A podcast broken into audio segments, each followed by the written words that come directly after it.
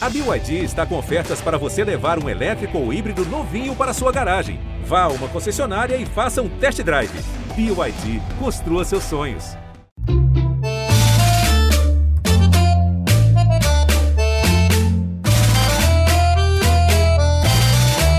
Todos somos um! Avante, Na área, Danilo chegou, dominou, tentou a fita, Arboleda, Miranda, voltou para Dudu.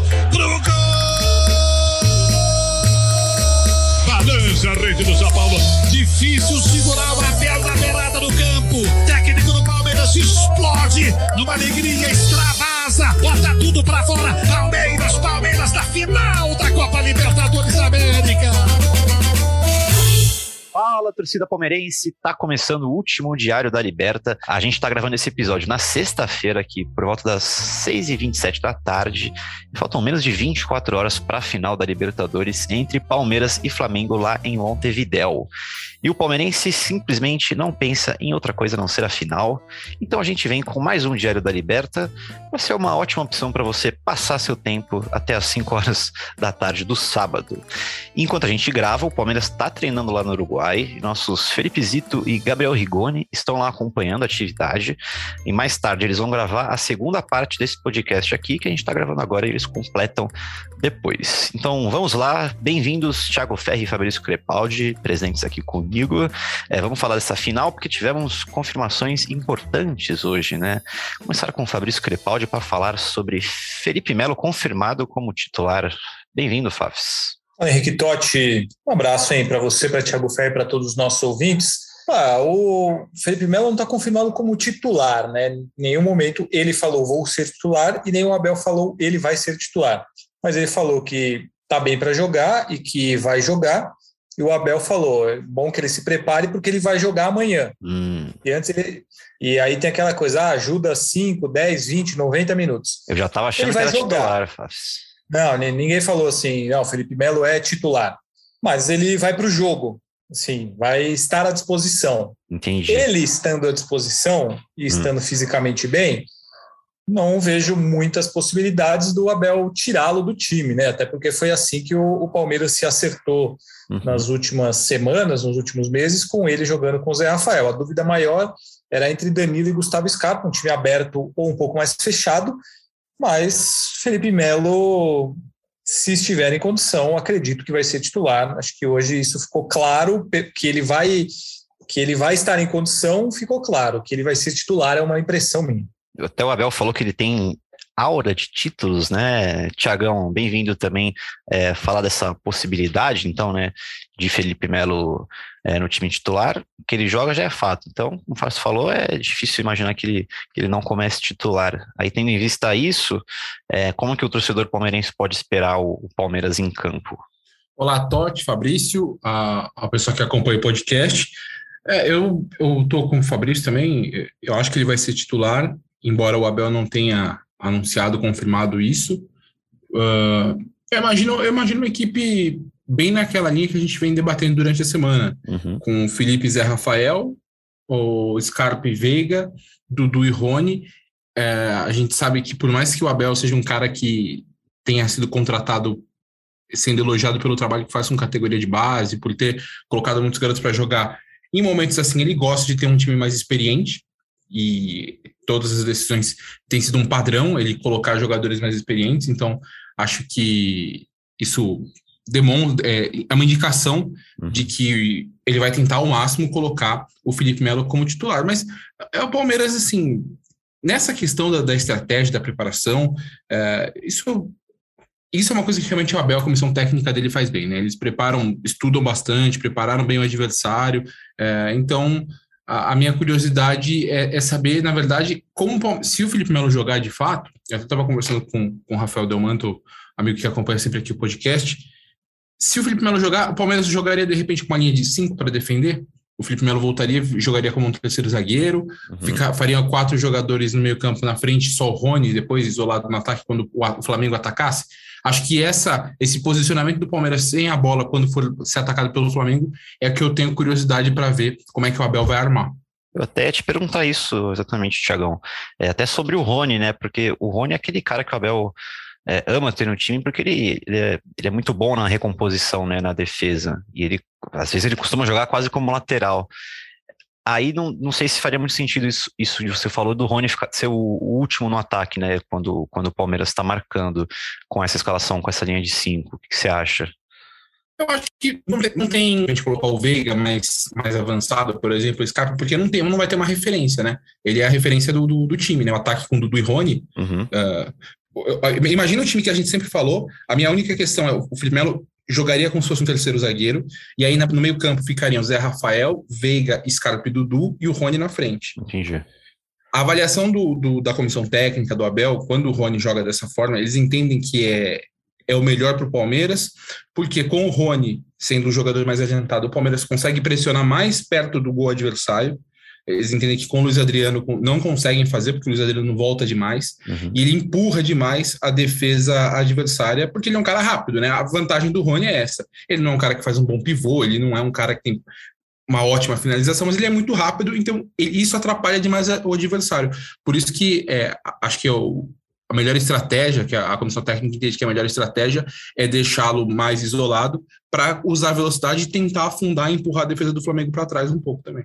Entendi. Fafs, quer entrar nesse, nesse debate? Como você acha que vai, vai estar a, o sistema defensivo do, do Palmeiras, tendo em vista essa escalação que a gente vem debatendo como a provável para a final da Libertadores? Eu acho que vai alternar, né? Às vezes com a linha de cinco ali atrás, com o Felipe Melo recuando como um terceiro zagueiro, na saída de bola também, e às vezes ele fazendo a proteção na área. Eu acho que é muito do que o Abel mostrou assim do time nos uhum. últimos tempos. Não, não, não espero grandes novidades para o jogo, não. Jogando com o Felipe Melo, acho que ele faz esse terceiro zagueiro em vários momentos e, e, alterna essa, essa função por ali, ajuda na saída de bola também como terceiro zagueiro. Não, não acho que ele vai ser 100% três zagueiros se jogar assim, acho que ele vai alternar durante o jogo, mas com o Felipe Melo em campo, a tendência é que isso aconteça bastante. E você espera um, um, Palmeiras mais retrancadinho ali, só esperando Sim. o Flamengo? E você acha que isso, é, isso pode ser ruim para o Palmeiras deixar o Flamengo tanto tempo com a bola? Eu acho que vai ser assim, acho que vai ser um jogo. A postura do Palmeiras, eu acredito que vai ser um pouco parecida com o que foi contra o Atlético Mineiro. Eu não acho um problema, é, eu até falei isso em uma das lives que a gente fez, que eu acho que o, o, as características positivas de um time encaixam com as características negativas do outro time nessa final. Então, o que, é o time do Palmeiras? É um time que se defende muito bem e tem uma transição, um contra-ataque muito rápido, muito vertical e efetivo. E o que, que é o Flamengo? É um time que fica muito com a bola, é um time muito ofensivo, mas que dá muito espaço no contra-ataque. É, deixa espaço no seu setor defensivo, não tem uma defesa tão segura então, talvez ficar lá atrás e sair no contra-ataque seja um bom negócio dentro das características do Palmeiras e do Flamengo. Ainda mais jogando com o Rony como centroavante, né, que puxa muito bem esse contra-ataque. O jogo contra o Santos, eu acho que foi um grande exemplo disso, né? O, o Palmeiras ele controlou o jogo inteiro, mesmo sem ter tanto a bola, ficou mais retraído, ficou na dele e puxou vários contra-ataques, fez gol dessa maneira, criou outras chances, teve gol anulado. Então, eu acho que seria uma estratégia interessante diante do que os dois times têm e apresentam. Tem, acho que, um lado complicado nisso, que é, você tem que garantir, se garantir na defesa, porque se o Flamengo faz 1 a 0 aí o Palmeiras passa a ter que depender da sua criação. Uhum. É, e não é das mais fortes a, a qualidade do Palmeiras em ter a bola e, como gostam de dizer, propor o jogo. Entendi. Então, eu, eu, acho que é muito, vai muito por aí o que vai ser esse jogo. Tiagão, então, pelo que o Fábio falou, a chave dessa decisão para o Palmeiras está em não tomar o gol, evitar tomar, sei lá, um gol cedo, provavelmente, e acertar e encaixar um contra-ataque, né? Não precisa acertar vários, encaixar vários, né? Você precisa encaixar um contra-ataque, é. que aí muda o jogo. Cara, e tem, um, e tem um, um, um estilo de jogada que não deixa de ser um, um contra-ataque, que eu acho que vai ser importante, que é a reposição com o Everton. Hum. Porque a gente viu o Palmeiras aproveitar muito isso, e não só com o pé. O Everton tem uma reposição muito boa também com as mãos. Então, o primeiro gol contra o Atlético Goianiense foi assim: uma jogada que o Atlético atacou, a bola que ficou na mão do Everton, ele saiu muito rápido com o Scarpa e sai o primeiro gol. Eu acho que esse é, um, é, um, é, um, é uma, é uma, boa, uma boa opção também para o Palmeiras, porque se, tem, se o Flamengo tem algum problema, O Flamengo é desorganizado quando volta para marcar, né? Esse é, é, esse é um problema da, da equipe do, do, Renato. Então, é, você tendo o, o Everton podendo aproveitar essa saída de bola rápida, é, e aí você tendo o Dudu com velocidade, Scarpa com bom poder de criação, Veiga, acho que pode ser uma, uma saída interessante, porque é, o Flamengo é um time muito bom. Se você for pegar assim, os 11, é, tem jogadores que desequilibram do goleiro ao, ao Gabigol. Então, o Palmeiras tem que aproveitar essas fragilidades. As fragilidades do Flamengo são quando o, o time volta, tá voltando para recompor, desorganizado. Então, eu acho que é, é, bem por aí. Eu acho que essa, essa vai ser a, a estratégia tônica do Palmeiras no centenário. Essa vai ser a tônica do jogo, né? Eu adoro quando vem essa, essa expressão, a tônica do jogo. Então, é legal, aí. né? Eu acho. Tá aí, amigo palmeirense. Análise de Thiago Ferri e Fabrício Crepaldi, perfeito. Assino embaixo com, com os dois. É, continuando em Abel Ferreira, amigos, o que ele falou na tarde dessa sexta-feira, é, eu separei um trechinho da entrevista dele para ler aqui, onde ele fala do tabu do Palmeiras contra o Flamengo. Apesar de já não ganhar há mais de quatro anos do Flamengo, a gente tem uma oportunidade de fazer isso amanhã. Minha história no Palmeiras tem sido fazer história com estes jogadores aqui e agora. A história é rica, faz parte do passado, mas quem vive de história é museu. Quem ganha são os jogadores aqui e agora. Os detalhes do plano não vão dizer, porque são os segredos da profissão. Esta equipe aqui já provou que aqui e agora, com esses jogadores, não com o passado, mas no presente, você pode escrever a história. Tiagão, fala um pouco desse trabalho mental do Abel Ferreira com os jogadores. É, eu acho que ele sabe fazer bem isso, né? Qual que é o tamanho desse, da importância desse trabalho mental que o Abel Ferreira faz? Segundo o próprio Abel, 70% do, do, do jogo. É isso. Ele diz que 30% é tática, uhum. 70% é o controle mental do momento, do momento de pressão. Eu achei muito, muito curiosa a, a postura do Abel durante a entrevista, até nos vídeos que a gente vê que o Palmeiras publicou, fotos, o Abel ele tá muito ele fala muito em gratidão pelo momento que ele está vivendo e é muito curioso porque o Abel ele o Abel já disse em outros momentos que ele passou da conta nessa questão de cobrança e não saber lidar no mundial. Ele falou: "Eu não desfrutei o mundial como eu deveria ter desfrutado". É, porque, e a gente via realmente, ele estava muito ríspido nas entrevistas, ele estava realmente é. ali é, numa tensão até um pouco fora do, do, do tom para um cara que há uma semana, ali, há 10 dias, tinha ganhado uma Libertadores. E eu achei muito legal, assim, ele durante toda a entrevista ele estava bem mais leve do que aquilo que a gente vê, e me pareceu bem genuíno essa questão de, de, de gratidão, de demonstrar para os jogadores, né, porque, é, querendo ou não, eles é, gostem ou não, concordem ou não, né? Mas existe muito esse debate de que, ah, é, até o Felipe Melo falou, alguns têm má vontade quando falam do Palmeiras.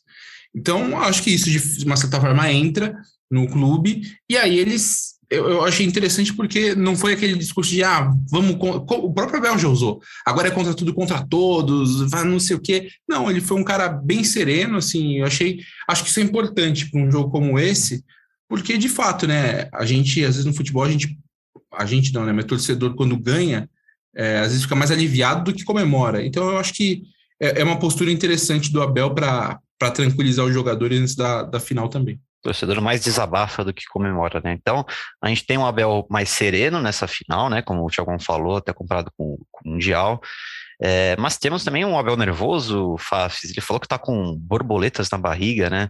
É, mostra que o cara está sentindo a importância da final ali, é, mais até do que as outras decisões, talvez por todo, toda a rivalidade entre Palmeiras e Flamengo dos últimos anos. O que você acha? Eu acho que não tem como não sentir né, um nervosismo nessa hora, é uma final de Libertadores. Ele é um cara muito novo na profissão, poucos anos de trabalho, poucas finais no currículo, né? O Palmeiras deu para ele os primeiros títulos da carreira dele. Então acho que é normal ele estar tá nesse, nesse espírito, é, é legal. Acho que o Abel tá, faz bem esse trabalho psicológico, faz esse jogo muito bem. Até para ele é importante, né? Porque o Abel Ferreira tem um problema, ele e a comissão dele tem um problema sério de descontrole, digamos assim, durante os jogos. Né? É muito cartão amarelo, muito cartão vermelho, suspensão. Uh, a comissão técnica inteira dele já, já tomou cartão, sabe? Então é importante também que ele, apesar de estar pilhado e com essa ansiedade, esteja tranquilo para passar isso para os jogadores, porque a gente lembra, inclusive, do último jogo contra o Flamengo decisivo, né, na, na Supercopa, eles estavam enlouquecidos. A, É. a comissão técnica do Palmeiras estava um negócio muito louco. Teve briga com a diretoria do Flamengo, troca de porrada, é, eles foram expulsos. Foi uma loucura. Então é bom que isso não se repita para que tudo esteja mais tranquilo, que o jogo fique em campo e isso não reflita para os jogadores também. Muito bem, muito bem, amigos. É, vamos para o nosso último assunto, pelo menos o nosso aqui, né? Porque depois o Felipe Zito vai voltar com mais informações direto do Uruguai. É, vamos falar de pênaltis, né? Porque o empate, né? Se tiver no tempo normal e na prorrogação, leva a decisão para os pênaltis. E o Gé fez um especial bem legal dissecando as cobranças de pênaltis de Palmeiras e Flamengo. Então vamos de, de, de um de quiz do Gé Palmeiras aqui, com Fabrício Crepaldi e Thiago Ferri. Um quiz para informar o torcedor palmeirense, óbvio, né? É, Fabrício Crepaldi, de 55 pênaltis que o Everton já teve que defender no Palmeiras, quantos o Everton pegou? Tem ideia? Não vale ver na, na matéria. Não tem alternativa? Ah, você quer uma alternativa? Pode ser, pode ser. Ó. São 55, tem... são 55 pênaltis. É, Ah. Alternativa A, 15. Alternativa B, 9. Alternativa C, 5. Quantos ele pegou? É. 15? Errado. Foram 15 gols evitados, mas aí eles dividiram os 15 Ah, gols. ó. Ah, mas aí tá pegadinha, né? 15 gols evitados, mas foram 9 defendidos, 5 na trave barra travessão e um para fora. E 40 pênaltis entraram. Aí do outro lado, do outro lado, o Diego Alves tem números melhores, torcedor palmeirense. É, foram 49 pênaltis, desses 49, 33 entraram, é, 14 foram defendidos e dois foram na trave no travessão. É, são números bem, bem impactantes do goleiro flamenguista. E agora a gente passa para os cobradores é, do Palmeiras, amigos. É, é fácil, né? O cara que mais acertou pênaltis no Palmeiras, Thiago Ferri, para facilitar para você. Só vou ferrar o Faf nessa hoje. Muito boa essa. Foi Rafael Veiga. Cara, acertou! Parabéns, Olha, cara. Thiagão. Uh, Cara, você estudou direitinho, cara. Parabéns. Foram 15 pênaltis convertidos, nenhum perdido. Aí, se você entrar lá no GS, você consegue ver aonde ele bateu cada pênalti. É, depois dá uma entradinha lá.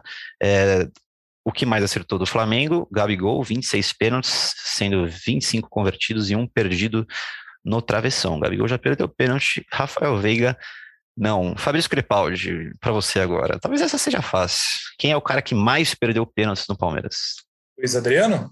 Luiz Adriano, essa, essa é tranquilinha. Ó, Luiz Adriano, Luiz Adrianos não. Luiz Adriano bateu oito pênaltis, fez dois e errou seis. Porra, que aproveitamento, hein? Tá com um ótimo aproveitamento, nosso querido Luiz Adriano.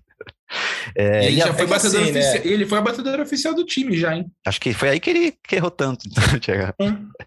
É, é que assim também, né? Se pegar o, o desempenho dos outros, não deve ser lá muito bom. Então, porque é. tirando o Veiga, o negócio é triste, hein? Ó, Nossa tirando, tirando o Veiga, quem você acha que é o que mais acertou? que mais acertou, talvez o Gomes. O Gomes não. Foi Gustavo Scarpa, ele bateu 12, acertou 11 e perdeu um só. Também tem um bom aproveitamento o Gustavo Scarpa. O Gomes, que você falou, ele tem também um bom aproveitamento. Foram 11 batidos, 9 convertidos e um perdido. O top 5 ali do Palmeiras é Veiga, Peraí, Scarpa. um, um ficou na história, então? Se ele bateu 11, Não, eu falei 9 Perdeu feitos, 2. um, um errado. um- você falou um Ah, eu errado. falei um? Oh, desculpa, um. gente. Ah, tá. Dois, dois, dois. Dois perdidos. O top 5 do Palmeiras é Veiga com 15 feitos, Scarpa com 11, Gomes com 9, Dudu com 6, aí o William e o Victor Luiz fizeram 3. De resto tem bastante. O Dudu errou 5, é até. Haja coração para o torcedor palmeirense em caso de, de cobranças de pênaltis, né, amigo? Porque depois desse top 5, a coisa vai ficando feia aqui Palmeiras. Menino bateu 3, fez 1, perdeu 2, o Luan fez 2, perdeu 1. É, Felipe Melo só errou dois. Mar- Marcos Rocha não joga, então nem precisa falar. Enfim, fica aí os números para o torcedor palmeirense. Se, se você quiser ver, entrar no ge.globo Palmeiras, que tem tudo bonitinho lá, inclusive os números do Flamengo, para você dar uma olhada. Então, a gente vai encerrando a nossa parte por aqui, amigos. É, Felipe Zito vem daqui a pouco lá do Uruguai com novas informações. E eu deixo aquele abraço para Thiago Ferri, é, que estará trabalhando amanhã, Thiago Ferri, não? Sim, senhor. Amanhã estarei com o tempo real de Palmeiras e Flamengo, decisão da Libertadores. Então, aquele abraço e bom trabalho. Abraços. Muito obrigado a todos nós. Fabrício Crepaldi também estará, não? Ou folguinha? Que nem eu. Porra, folgar na final da Libertadores é só para você, né? É, tem Aí privilégios, é... né, cara? Só para quem é muito importante na empresa. Eu não, é. eu vou trabalhar. Estarei em live, inclusive, hein? Teremos uma live durante ah, é? o jogo. Vem das, vem das lives. Estarei nela. Durante o jogo? Estarei enquanto o jogo rola? Durante vai ter uma live? o jogo, durante ah, o jogo. Famoso react, né? Toda a partida, exatamente. Muito bem, hoje tem live também, né? Mas hoje, a gente, quando o cara estiver ouvindo essa. Hora... A pessoa estiver ouvindo esse podcast, já vai ter passado. Hoje teve live. live. quando o cara for ouvir. É, é isso. Exatamente. Hoje teve live, você viu ou não viu. Então, aquele abraço, hum. Fafs, e muito bom trabalho para o senhor. Muito obrigado, Henrique Totti. Aproveite sua folga, tenho certeza que você vai aproveitá-la muito bem. Um abraço a Thiago Ferri e todos os nossos ouvintes. Valeu, amigos. Então fiquem agora com o Felipe Zito, diretamente do Uruguai.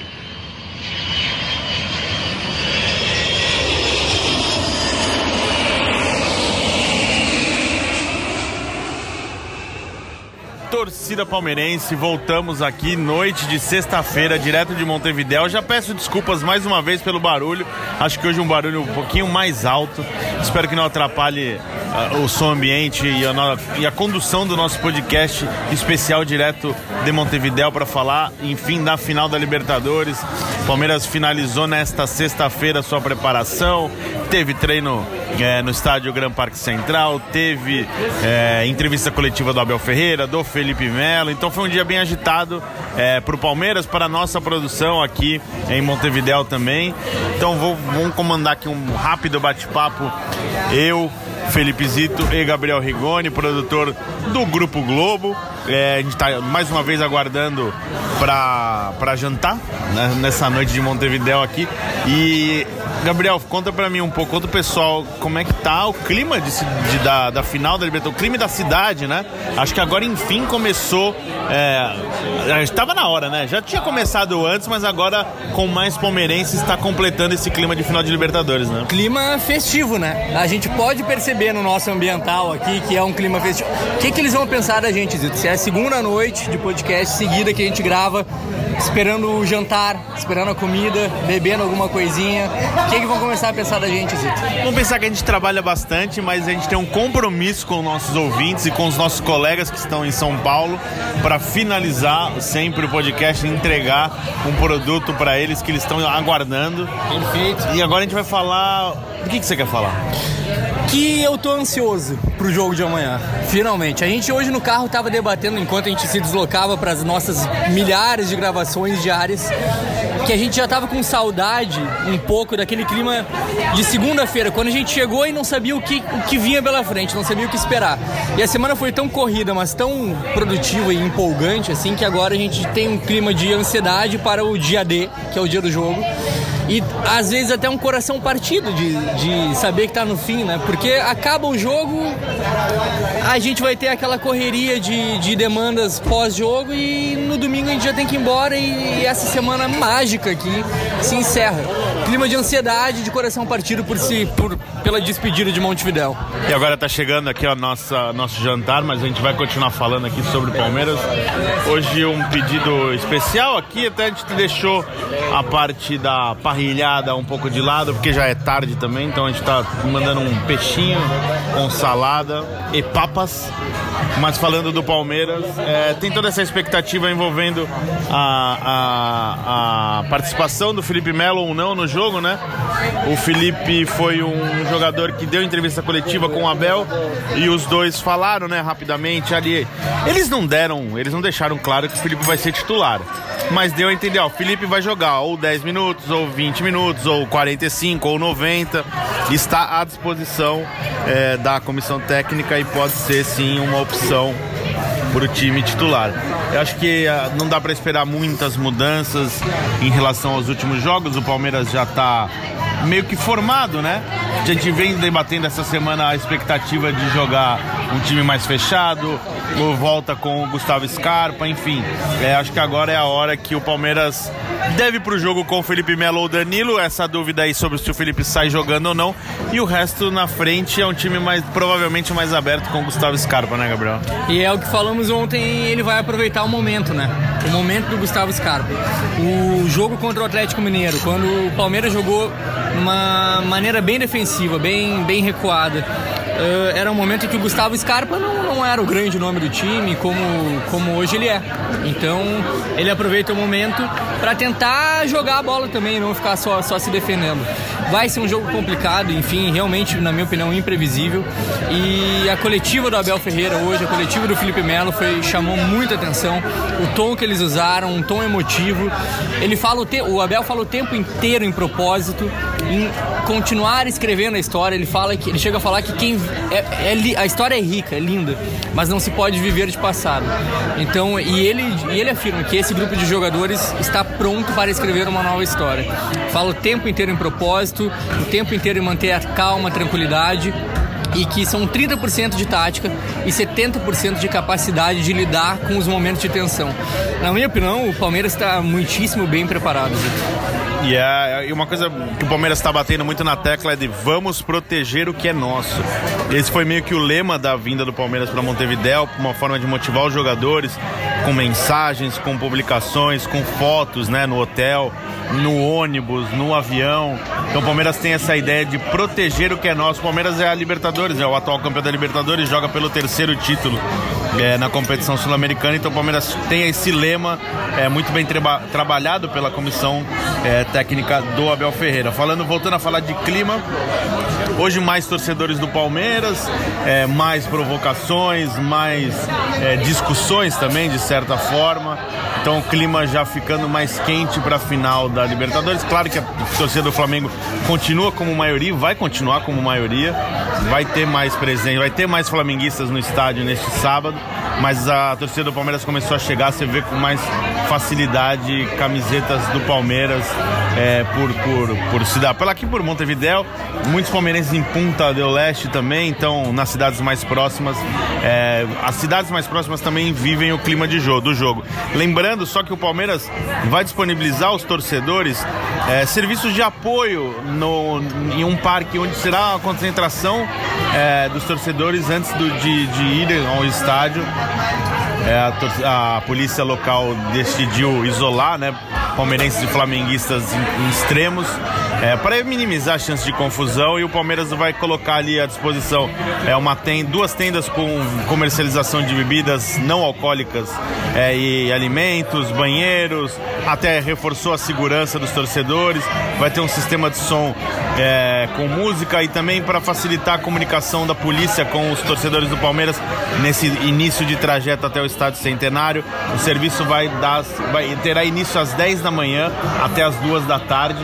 Então vai ser meio que um ponto de encontro da torcida palmeirense. Você, palmeirense que está nos ouvindo, está em Montevideo, vai chegar em Montevideo, é, deve passar por esse parque. É o parque.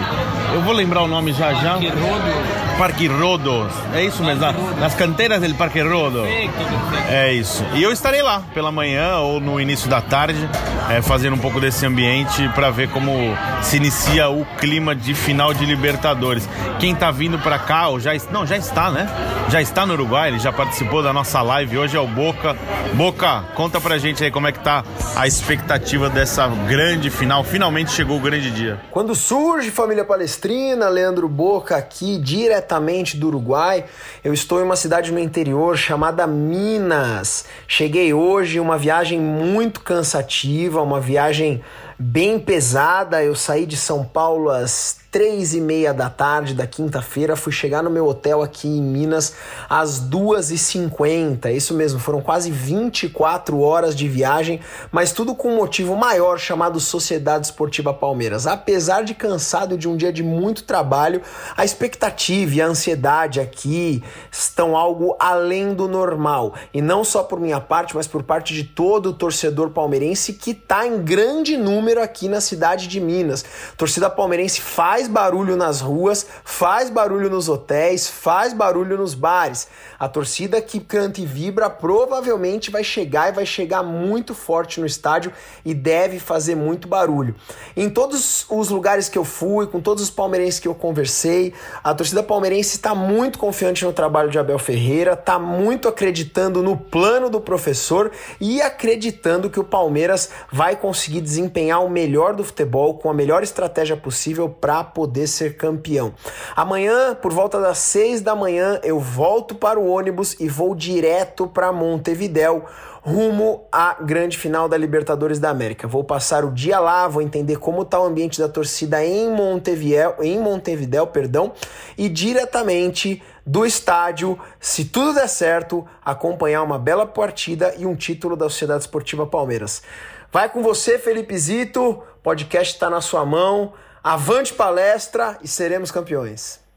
É isso, galera. Hoje mais uma versão é, diferente. Peço desculpa mais uma vez pelo, pelo barulho.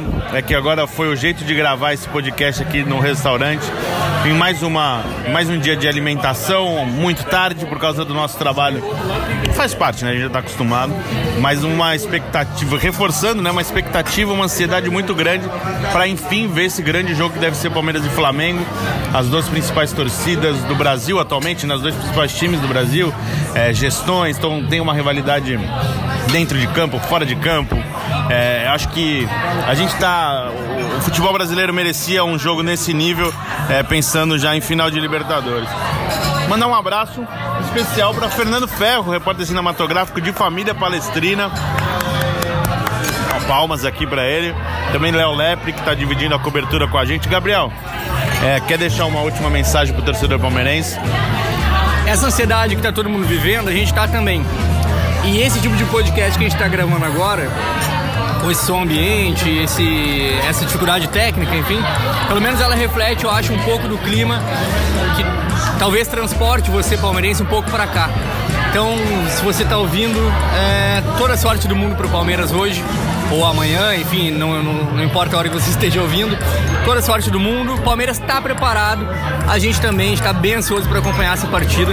Vamos ver se o Palmeiras sai, sai tricampeão na América e a segunda vez campeão na América no mesmo ano. Palmeirenses, aproveitem o momento. Esse momento é muito especial.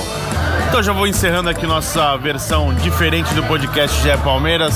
É, lembrando sempre que você ouve o nosso podcast no Globoplay, na página do Palmeiras no GE, é, no seu agregador favorito de podcast. Um abraço a todos, obrigado pela audiência e partiu Zapata! Partiu Zapata, sai que é sua, Marcos! Bateu pra fora!